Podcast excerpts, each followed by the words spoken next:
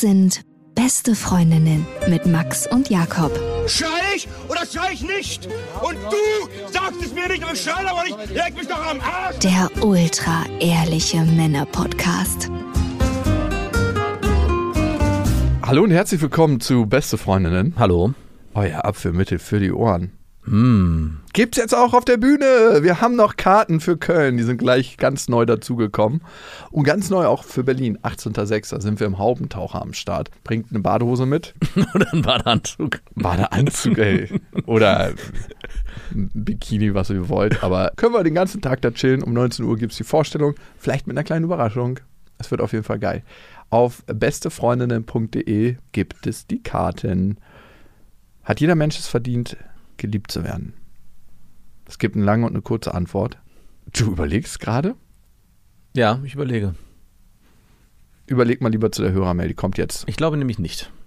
Das wusste ich, dass du das sagst. Tim hat uns geschrieben. Wer? Tim. Ich bin Anfang 30, verlor erst mit 25 meine Jungfräulichkeit und meine erste Freundin bekam ich mit 27. Dass das alles bei mir so lange gedauert hat, war keine bewusste Entscheidung. Ich hatte schon immer Pech mit Frauen und war ein Meister in der Friendzone in meiner Jugend. Nun zu meinem Thema. Ich bin einer der Verrückten, der sich alle eure Folgen von vorne bis hinten anhört, da ich euch erst letztes Jahr entdeckt habe. Ich bin auf euch gestoßen, weil ich nach Podcasts gesucht habe, die einem Tipps geben, um über eine Trennung hinwegzukommen. Bei mir war es meine erste Trennung von meiner ersten Freundin. Sie ging mir fremd während ihrer Auslandsreise, woraufhin ich direkt Schluss machte.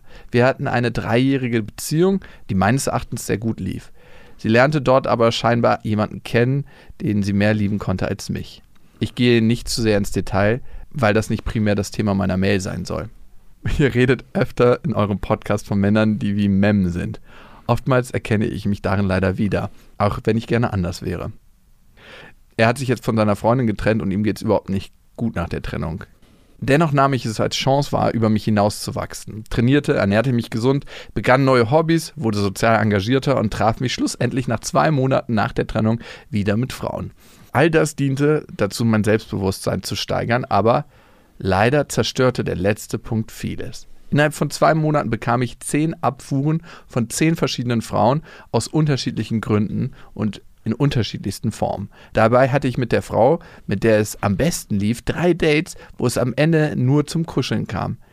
Es blieb ein Gefühl von Einsamkeit, Ungeliebtheit und mit jeder Abfuhr eine stetige Erinnerung an das Fremdgehen meiner Ex. Diese Trennung ist nun fünf Monate her und ich bin selbst sehr genervt von mir und meinem Selbstmitleid und im ständigen Zustand der Traurigkeit. In diesem Zustand kamen mir die Fragen, die ich sehr gerne von euch beantwortet haben möchte. Hat wirklich jeder Mensch es verdient, geliebt zu werden? Wer definiert das? Wer hat es verdient und wer nicht? Ist Liebe wirklich bedingungslos? Wie kommt es, dass manche Menschen nie nach Liebe suchen und diese ihnen hinterhergeworfen wird von ihren Mitmenschen, während andere Menschen, die ihr Leben lang nach Liebe suchen, von vielen Menschen abgestoßen werden? Ist Liebe fair? Liebe behandelt dich richtig dreckig, Tim. Merkst du doch. Also die Liebe, von der solltest du dich trennen, weil die hat sich richtig dreckig behandelt in den letzten Jahren. Solltest ihr fremd gehen. Ja. Also, Tim, mir fallen ein paar Sachen auf in deiner Mail. Also erstmal, ihr hattet eine dreijährige Beziehung, deine Freundin macht ein Auslandssemester. Ist eh eine krasse Bewährungsprobe, ist eine krasse Feuerprobe für eine Beziehung. Du schreibst, weil sie jemanden gefunden hat, den sie mehr liebt als mich. Vielleicht passen auch gerade da die Umstände besser. Sie ist vor Ort, es ist alles locker leicht, sie lernt noch mal ein bisschen mehr das Land kennen durch Menschen, die ihr das Land näher bringen. Das kann alles sein. Es hat nichts damit zu tun, dass sie den vielleicht mehr liebt als dich, sondern das interpretierst du gerade. Sie merkt, was es für tolle andere Typen draußen gibt. Arschloch.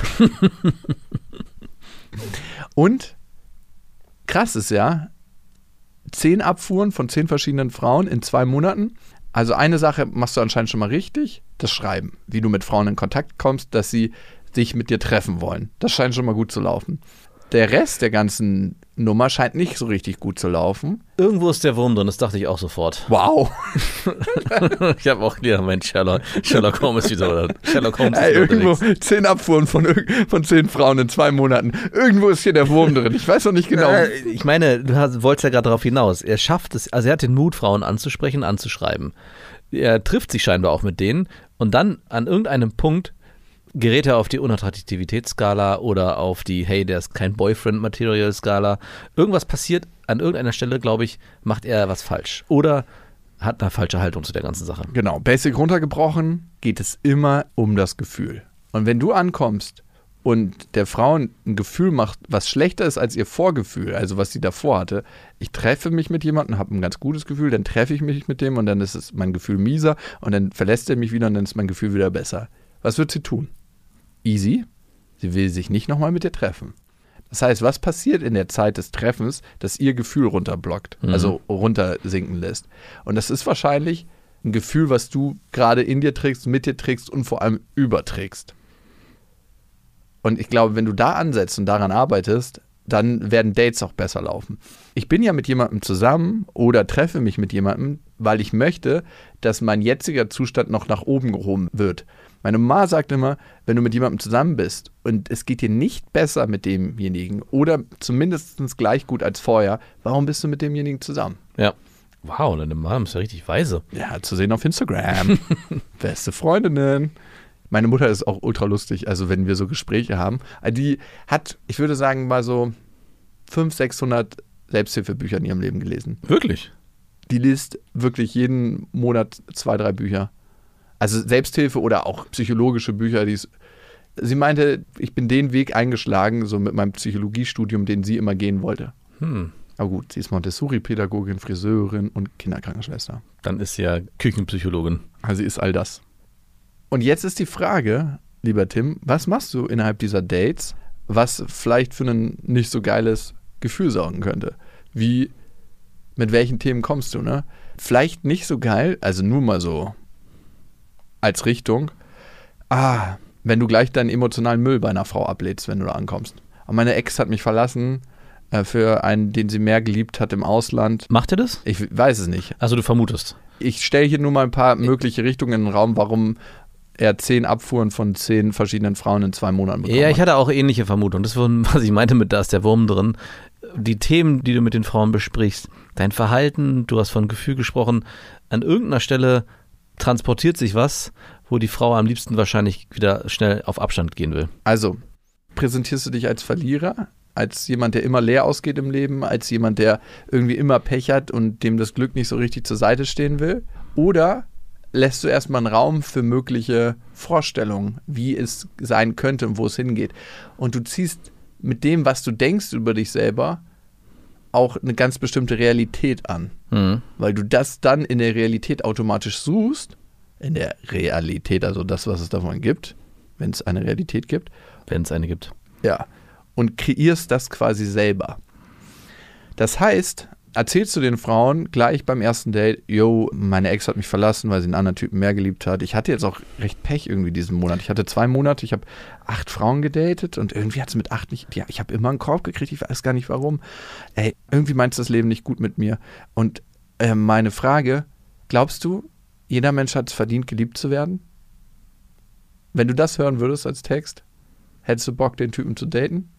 Mhm. Das kann kommen, wenn ihr eine Vertrauensbasis habt, wenn ihr wirklich eine Ebene habt, wenn ihr weiter seid im Dating-Game. Dann kann man mal dosenweise so eine Sachen rauslassen. Aber am Anfang geht es darum, eine gute Zeit zu haben einfach. Ich überlege gerade, wahrscheinlich könnte es so sein, dass er davon berichtet, was ihm widerfahren ist. Er wird vielleicht nicht seine Ex-Freundin auspacken in erster Linie, aber er wird von einer schlechten Zeit vielleicht berichten, wenn man dann irgendwann am Tisch oder wo man auch immer ist beim Date miteinander redet. Und vielleicht berichtet er auch von dem Wandel, den er durchzogen hat. Aber da dieser Wandel vielleicht noch nicht ganz so hundertprozentig vollzogen ist, ist er immer noch in diesem Zwischenstadium und sich der ganzen Sache auch nicht so richtig sicher. Also er hat ja beschrieben, er macht mehr Sport, er ernährt sich gesünder, aber vielleicht ist alles noch nicht so richtig übertragen auf dein eigenes Ich und du bist in den Gesprächen immer noch dieser unsichere, bin ich hier auf dem richtigen Weg Typ und vermittelst damit auch den potenziellen Partnerinnen vor allem kein gutes Gefühl, aber strahlst auch eine Unsicherheit aus, obwohl du ja auf einem sehr guten Weg bist. Und die Gefahr, die jetzt besteht, ist, dass du dadurch, dass du zehn Absagen bekommen hast aus zehn Dates, dich auf diesen dunklen Pfad weiterbegibst und das sozusagen als Wegweiser nimmst dafür, hey, das hat ja alles gar keinen Sinn. Warum mache ich das überhaupt? Total. Und da nicht loszulassen, sondern zu sagen, hey, das hat damit nichts zu tun, sondern ich bin hier immer noch im Wandlungsprozess, aber ich bin vielleicht noch gar nicht fertig. Vielleicht dieses Positive rauszuziehen, hey, ich habe den Mut, mich mit Frauen zu treffen und mich mit denen zu unterhalten, aber ich schaffe es noch nicht, sie von mir zu überzeugen oder die Person zu sein, die ich eigentlich sein will, damit ich auf die Person positiv wirke und denen eine gute Zeit gebe. Da vielleicht nochmal an sich zu arbeiten und zu gucken, vielleicht sich auch nochmal mehr Zeit zu geben. Also zu sagen, ich, vielleicht bin ich noch nicht so weit, vielleicht braucht es nochmal ein halbes Jahr Self-Improvement. ja, ich finde es immer ein bisschen schwierig, Self-Improvement. Und das äh, deckt ja die Fragen im Kern ab, ne? Ist jeder Mensch es wert, geliebt zu werden? Also meine Antwort lautet ja, aber man muss es auch zulassen. Meine Antwort lautet ja, aber nicht von jedem. Genau, das sowieso. Das ist auch eine gute Antwort darauf. Und manchmal auch nur von einem, nämlich von der eigenen Mutter. Oder von einem selbst. Vielleicht auch das. Und das ist so, ich glaube, die Lebensaufgabe. Ich würde gerne noch mal ein bisschen auf das Zwiebelprinzip eingehen, was ich immer selber gerne anwende. Also es gibt zwei verschiedene Möglichkeiten, um an ein Thema ranzukommen. Einmal von außen nach innen und von innen nach außen. Von außen nach innen heißt, mal über diese ganze Pickup-Scheiße nachzudenken, die so auf dem Markt ist. Ne? Du musst dir eine Pickup-Line suchen, du musst der Frau ein Gefühl machen, du musst das und das und das. Die Elevator-Pickup-Line. die Elevator-Pickup-Line ist es eine riesengroße, gequillte Scheiße aus meiner Sicht, ne? Aber es gibt auch ein paar Wahrheiten da drin. Was eine Wahrheit ist, ist zum Beispiel, dass Frauen auf Männer in Uniform stehen. Ist eine Wahrheit? Ja, nicht, dass Frauen auf Männer in Uniform stehen, aber was dahinter steht. Frauen stehen auf Männer, die ein Ziel haben, die einen Purpose haben, die für sich eine Bedeutung im Leben sehen und die auch wissen, wie man dorthin geht und die nicht durchschlürfen und sagen, ach, ich weiß nicht, was wird mir das Leben heute wieder einschenken, sondern hey, ich gucke, was habe ich für Chancen im Leben und was mache ich daraus. Und übersetzt heißt das für eine Frau, für eine potenzielle Partnerin, ich gucke, was ich uns für Chancen ermögliche oder was wir uns zusammen für Lebenschancen kreieren können. Mhm. Und darum, weil repräsentativ Leute in Uniform für eine Zielgradigkeit stehen, stehen manche Frauen auf Männer in Uniform. Ah ja. Ich nicht. Und ich kenne auch nicht viele Frauen, die auf Männer in Uniform stehen, aber das Klischee der Stripper, die klingeln und sagen, hier hat eine Ordnungswidrigkeit stattgefunden. Stehst du auf Frauen in Uniform? Nee, meistens nicht. Aber ich habe auch ja einen Was hast du? Thema. ich mag das gar nicht. Obwohl, es gibt halt ultra attraktive Polizistinnen, ne? Allerdings. Aber die können dann irgendwie im Bikini dastehen oder in Uniform, das ist mir dann relativ wurscht. Die sehen dann einfach gut Achso, okay. Also hat dann mit der Uniform nichts zu tun. nee, das hat was mit der Frau zu tun. Obwohl ich finde, die Uniformen sehen meistens schon recht beschissen aus, wie die geschnitten ja. sind. So diese, diese geraden Hosenbeine, die so runtergehen. Man muss sich dann entscheiden, entweder Schlag oder Skinny. Obwohl es gibt auch geile Schlabberhosen, keine Ahnung. Aber die Polizeihosen sind jetzt nicht für mich die ganz raffinierten Polizistinnen passen die sich noch mal ein bisschen an, aber mehr Ach, der Änderungsschneiderei. Aha. weißt du das aus erster, aus vertraulicher Quelle? Mhm. Aha. Weil die schon mal einen ausgezogen hat. Hast du? Ja. Ah. Habe ich es dir erzählt? Nee. Also ich erinnere mich nicht. Bei dir. Nein. Du hast eine Polizistin aus, äh, im Dienst mitgenommen? Nein, Mann. Die kam nach dem Feierabend zu mir. Die war nicht im Dienst. Bist du Ihr findet eine Ordnungswidrigkeit? Kommen Sie kurz mal rein, machen Sie sich mal selbst ein Bild. Hier findet hier, das ist schlecht, das ist ein schlechter Porno. ich bin hier auf der Wutautobahn unterwegs, aber da hat sich eine neue Möglichkeit aufgetan. So löst du also deine polizeilichen Konflikte. In der Vergangenheit, das ist jetzt auch schon ein bisschen her. Würde ich nie wieder machen. Ja, Frau Wachtmeisterin, nehmen Sie mich gefangen. Ich kann mich nicht mehr bewegen, ich habe die Handschellen. Kennst du diese Handschellen in, in, in Spielen, die ja, so von selber öffnen lassen? welche? Sie sind festgenommen. Dann, also, was ist die Story, die du um dich herum aufbaust? Glaubst du an dich selber? Glaubst du an dein Leben? Glaubst du an deine Ziele? Und inwieweit, wenn du das verkörperst, vermittelst du das? Das heißt nicht, dass du einen dicken Max machen musst. Das heißt, wie trittst du nach außen auf? Und dann gibt es das Zwiebelprinzip von innen nach außen. Das heißt, wie stehst du zu dir selber? Was hast du für ein Selbstbewusstsein? Glaubst du denn von dir selber, dass du es wert bist, geliebt zu werden? Und wenn du das selber gar nicht glaubst, dann ist es manchmal für andere Menschen noch schwerer, das zu entdecken. Du hast ja gefragt, glaubst du das? Dass ich es wert bin, geliebt zu werden? Ja. Teils, teils. Mhm. Also ein Teil von mir denkt sich, ja, auf jeden Fall. Also ich von wem mich. möchtest du geliebt werden? Also von meiner Tochter. Das zählt nicht, sagst du ja immer so schön. Von meinen Eltern. Zählt auch nicht. Von meinen Schwestern? Mm -mm. Von meinem Bruder? du hast keinen Bruder. Ach doch, du hast einen Bruder. Sorry. Der fällt immer hinten runter, weil es mein Halbbruder ist. Ne? Ja. Oh ja, von dir? Mm, ja, das zählt. Würdest du aber nicht. Du wirst aber nicht genau. Bist du auf der Suche nach einer Frau, die dich liebt? Und dich so liebt, wie du bist? Ich weiß nicht, ob ich mir das zutraue. Wie, dass du dir das zutraust? Dafür gehört gar nicht so viel. Ist Tims Problem eigentlich mein Problem? Deswegen frage ich. Also umgedreht. Er sucht ja krampfhaft und du suchst ja gar nicht. Suchst du? Mhm. Willst du gefunden werden? Weiß ich nicht. Bist du so ein, so ein Romantiker, der so sagt, mich muss Nee, man, das bist du. Ich man, bin man muss mich erst sehen. entdecken. Ich Entdecke mich. Ich will gesehen werden. Entdecke mich. Nein. Mm, Aber mal ernsthaft, hast du den Wunsch, dass eine Frau zu dir die drei Worte sagt und das auch wirklich so meint? ja, wäre schon schön. Mhm. Brauchst jetzt nicht so einen auf psychologische Psychotherapeut. Nee, ich mache ich nicht. Das hat mich wirklich interessiert. So ein Kom Auch so dieser scheiß Warten, ist gerade so. Mhm. ich spiegel dir mal deine, deine Art. Das ist unangenehm. Widerlich, ne? Auch so, eine, so ein betretenes Schweigen dann aufkommt. Mhm. Fühl da mal rein. Lass das mal als Gefühl stehen. Aber wenn du sagst, du wünschst es dir, Lässt du es auch zu? ja, genau. Das ich glaube, ich verarsche mich selber ganz oft. Ich glaube, ich lasse es ganz oft nicht zu. Wann ist es das letzte Mal passiert? Vielleicht auch bei meiner Ex-Freundin. Dass ich eigentlich nicht zugelassen habe. Durch meine Art, dass mich jemand liebt. Und da ist so die Frage, ne? Musst du Liebe durch die Art erzeugen? Ich glaube, es braucht so eine gewisse Pfortenöffnung, damit Liebe auch durchfließen kann.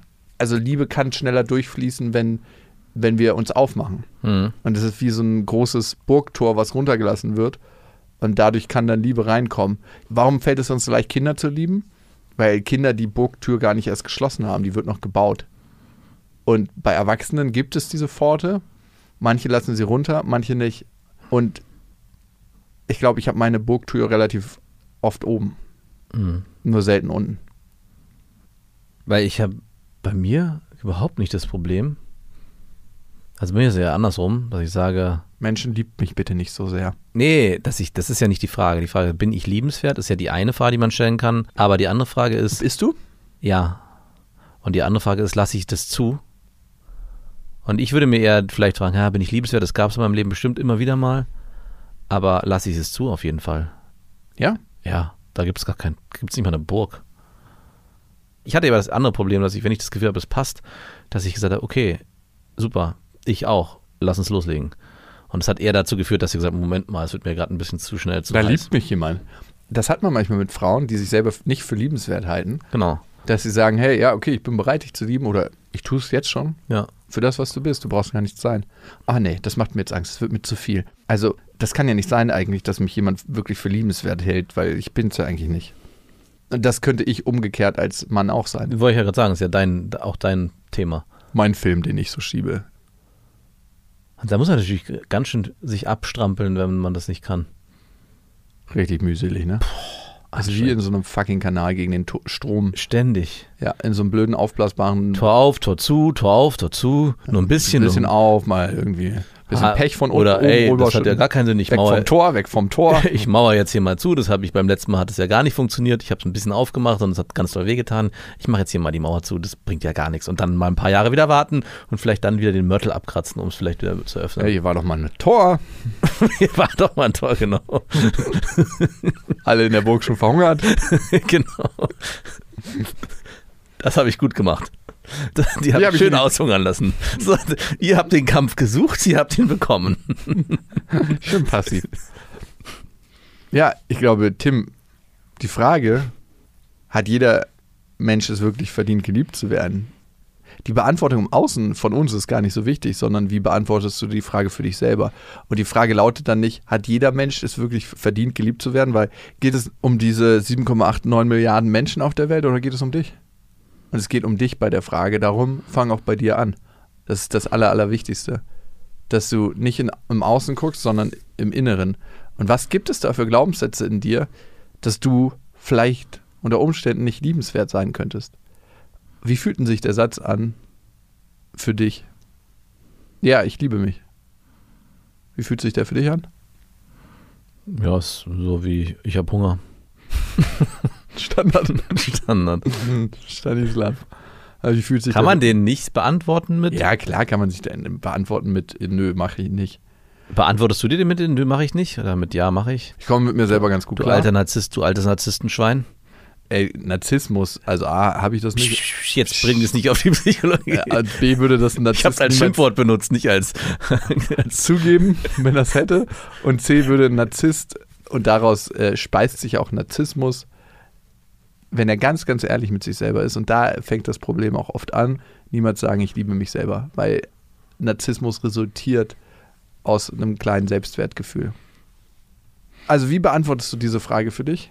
Und dann ist eher die Frage, was kannst du für dich tun, wenn du sagst, Zwiebelprinzip von innen nach außen, um mehr mit dir ins Reine zu kommen? Was gibt es da an Glaubenssätzen? Was gibt es auch vielleicht an Kindheitserfahrungen, an Prägung, die dich in einer Realität leben lassen von damals, die heute eigentlich nicht mehr aktuell ist für dich? Weil das ist ja das Problem an Prägung. Wir leben in einer Welt von damals, die heute eigentlich gar nicht mehr zutreffend ist. Du bist nicht mehr abhängig von deinen Eltern. Du bist ein unabhängiger Mann, der Anfang 30 ist und der viele Dinge für sich tun kann. Und das ist ein Realisierungsprozess. Und wenn du da bist, dann läuft vieles von allein. Und klar, es ist immer dieses Zwiebelprinzip von außen nach innen, von innen nach außen. Bam, bam, bam. Arbeite an beiden Stellen der Zwiebel. Auftragen, verteilen. Das ist, du Dieb. Tim, ich habe mich gerade gefragt, also Frage an mich selber, hätte mir das geholfen, wenn ich das gehört hätte bis hierhin? Nein. Ja, ein bisschen. Okay. Aber noch ein kleiner Rat an alle Frauen: Lass die Finger von Tim. Oh Gott, nein. Du bist ein richtig böses Arschloch. Er bereut so, uns ein Jahr lang gehört zu haben. Hört man schon ein, ja? Ja, er hat Oh, vor allem verdammt. alle Folgen nachgeholt. Oh, verdammt. Mit Füßen getreten, ey. Das war nicht so gemeint. Aber vielleicht kannst du deiner eigenen Situation ein bisschen mit Humor Du begegnen. kannst, du kannst auf dein Abfuhrkonto jetzt noch auf Platz 11 die besten Freundinnen draufschreiben.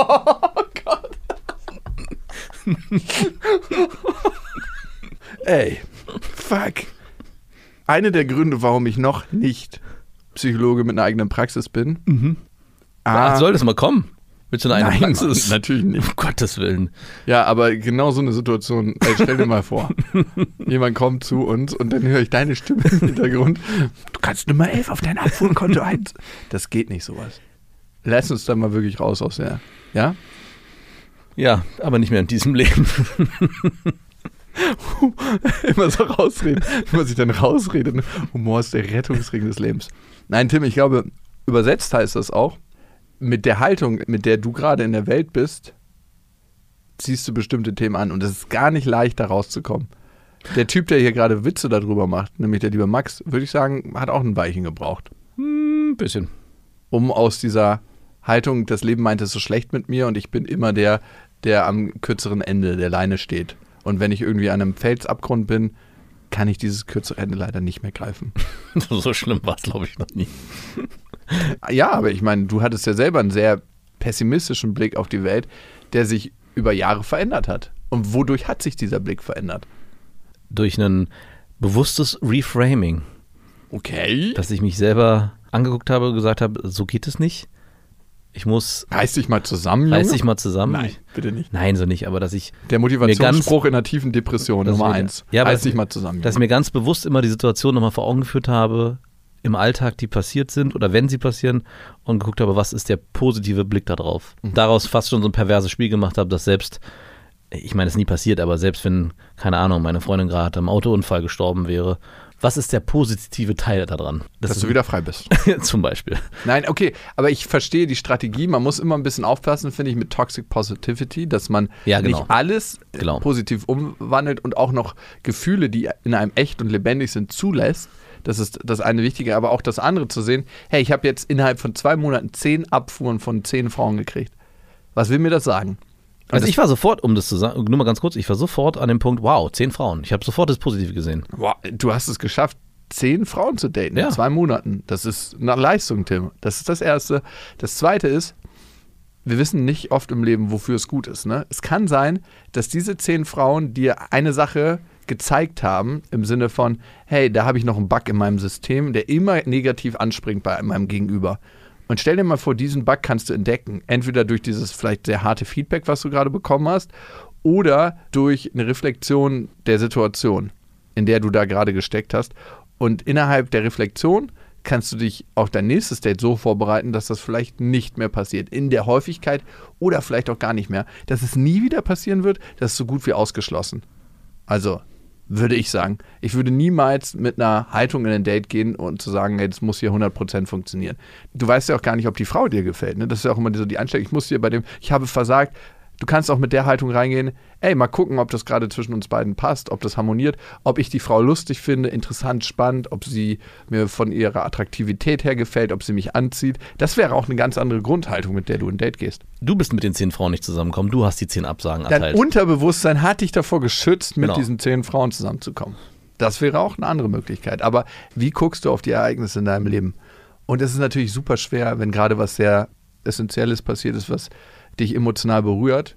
Und das kann ich total verstehen. Die nächste Hörerin, die wir haben, ist Leonie. Leonie hat uns geschrieben an beste@bestefreundinnen.de.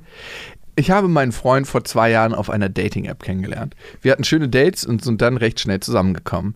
Ziemlich schnell entwickelte sich dann aber folgendes Muster. Er wurde schnell eifersüchtig auf meine männlichen Freunde bezüglich meiner Nacktheit. Ich gehe gern an den FKK-Strand, in die Sauna und trage ungern BHs. Wir haben dann endlose Diskussionen geführt und mögliche Kompromisse gesucht. Hat aber auf Dauer nicht wirklich geklappt. Ich habe dann Schluss gemacht. Nach einiger Zeit ist allerdings einer von uns beiden dann wieder angekommen und wir waren wieder zusammen. Das ging nun eine Weile so. Bis ich in einer On-Phase vor einem halben Jahr bei ihm in Quarantäne war. Ab dort lief es irgendwie besser und wir sind nun auch ganz zusammengezogen. Jedoch naht der Sommer und die Eifersucht findet schnell wieder ihren Platz. Ich liebe ihn wirklich, aber davor habe ich Angst. Dazu kommt, dass ich in letzter Zeit nur wenig Lust auf Sex habe, der eigentlich wirklich sehr, sehr gut ist. Ich möchte die wenige Zeit, die wir gerade haben, lieber mit ihm reden, rausgehen, etc. Gemeinsame Hobbys haben wir ja leider nicht. Ich habe ein Pferd, er zockt und macht Sport. Die Nähe und Hä? Schreibt meine Frau gerne eine Mail. Naja, komm, er zockt. Ja, gut, du machst jetzt auch Sport, stimmt. Und sie hat ein Pferd, ja.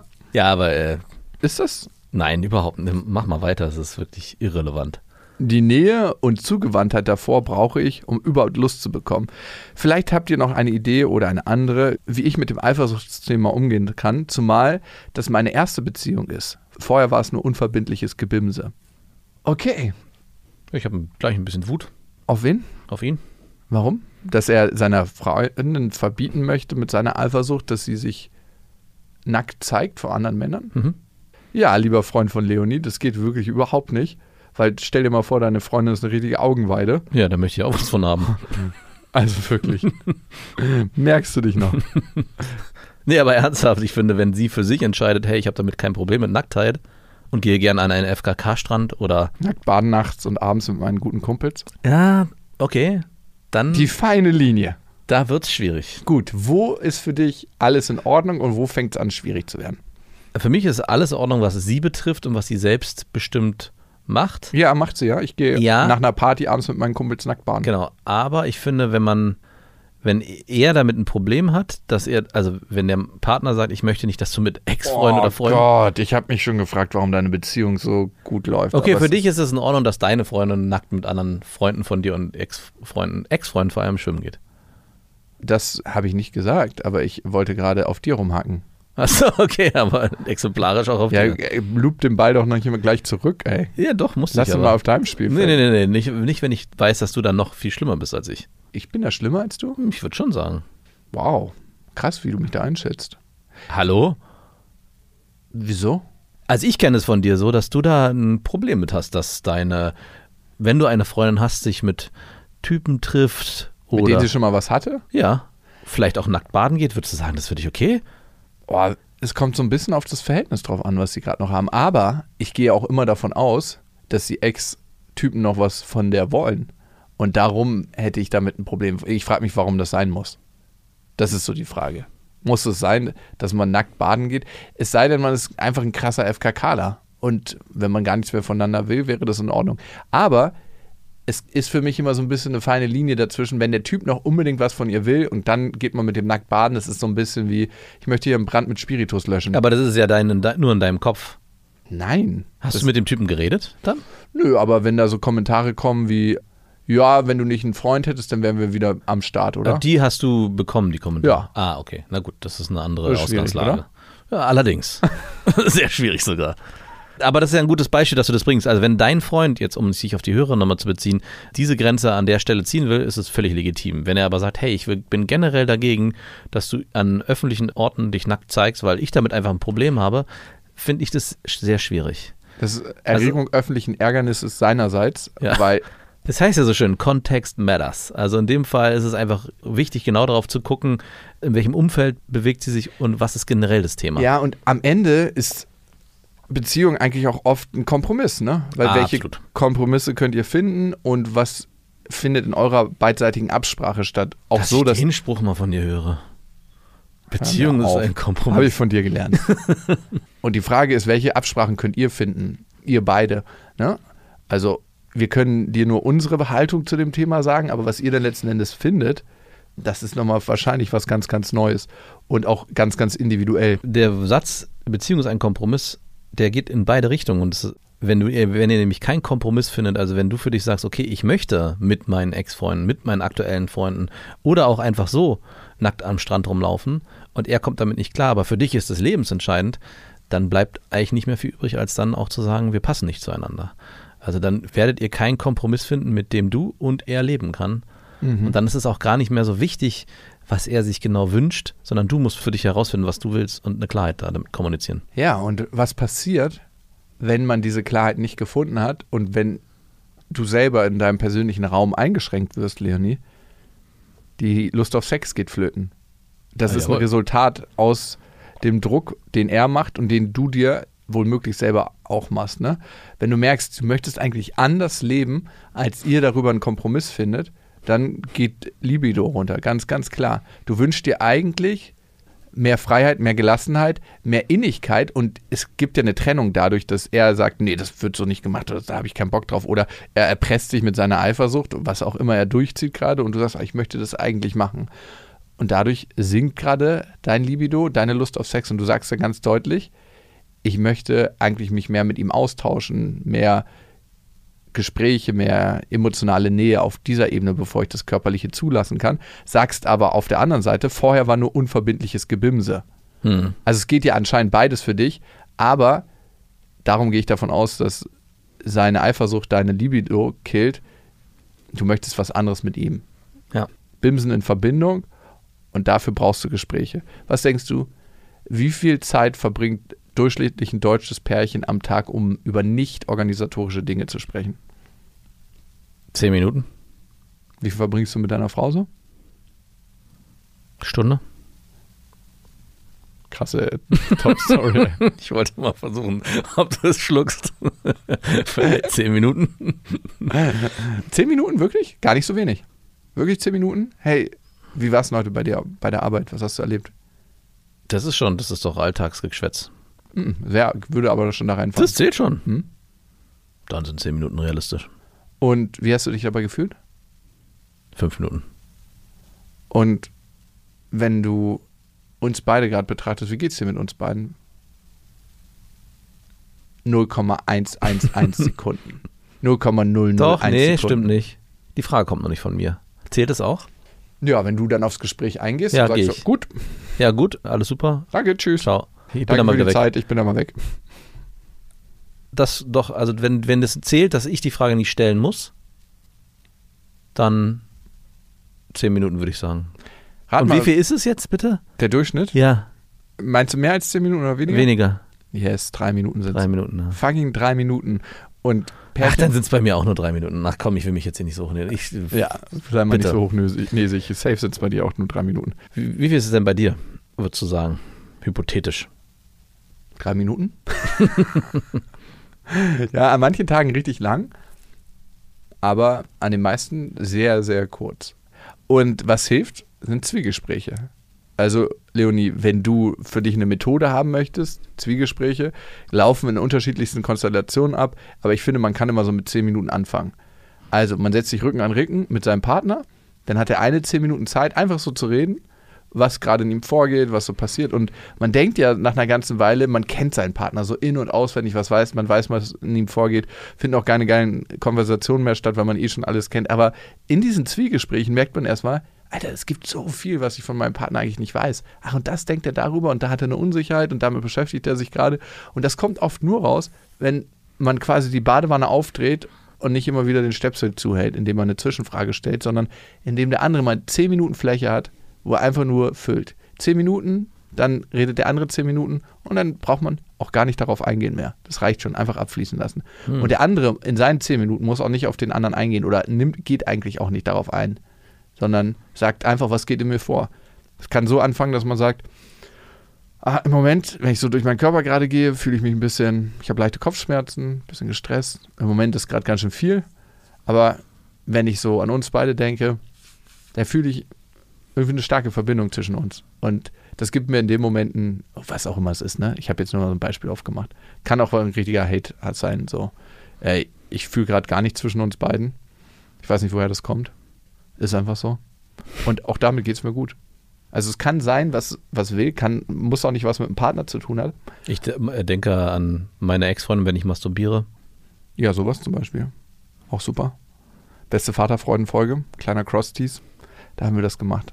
Also auf jeden Fall ein gutes Mittel, um auch wieder mehr Bock auf Sex zu haben. Und was übertrieben gut ist, ist gemeinsam tanzen. Also Sachen zu machen, wo ihr synchronisiert werdet. Ne? Beim Sex ist es ja eine so eine Sache, wo ihr krass synchron seid. Im Idealfall. Hm. Also, das ist ja wie ein Tanz eigentlich. Und darum, zusammen tanzen kann krass Bock machen, diese Gespräche führen oder andere Sachen nehmen, wo man im Einklang ist. Manche sagen, das Geheimrezept, damit man wieder Bock aufeinander bekommt, ist Tandemfahren. Nein, Quatsch. so ein Bullshit. Hast du dich jemals gefragt, warum Menschen Tandemfahrrad fahren? Ja, habe ich mich immer wieder mal gefragt, weil ich dachte, so ein Scheiß. Gibt es Tandem-Liegefahrräder eigentlich? Bestimmt. Das ist die Königsdisziplin. Mhm, ich glaube auch. Tandem-Liegefahrrad. Oh Gott, oh Gott. Man weiß, man ist ganz am Ende. das Fahrt. wäre unser, äh, so fahren wir auf Tour. Das Tandem-Liegefahrrad. hinten mit so einem kleinen Hänger noch dran, mit so, einer, so, so einem Benzel, damit ich kein rachsüchtiger Truckerfahrer über. Immer auf der Autobahn auf dem Standstreifen. Im Tandem-Liegefahrrad durch Deutschland. so sieht's aus. Und mit diesem Bild von zwei sich liebenden Menschen, die später gleich sexuell richtig über sich herfallen werden, nachdem sie nass geschwitzt von ihrem Liegefahrrad absteigen in ihren engen Radlerhosen, mit diesem Bild wollen wir euch gerne verlassen. Aber nur für kurze Zeit, denn die nächsten Folgen warten ja schon auf euch. Macht's gut. Wir wünschen euch was. Das waren Beste Freundinnen mit Max und Jakob. Jetzt auf iTunes, Spotify, Soundcloud, dieser YouTube und in deinen schmutzigen Gedanken.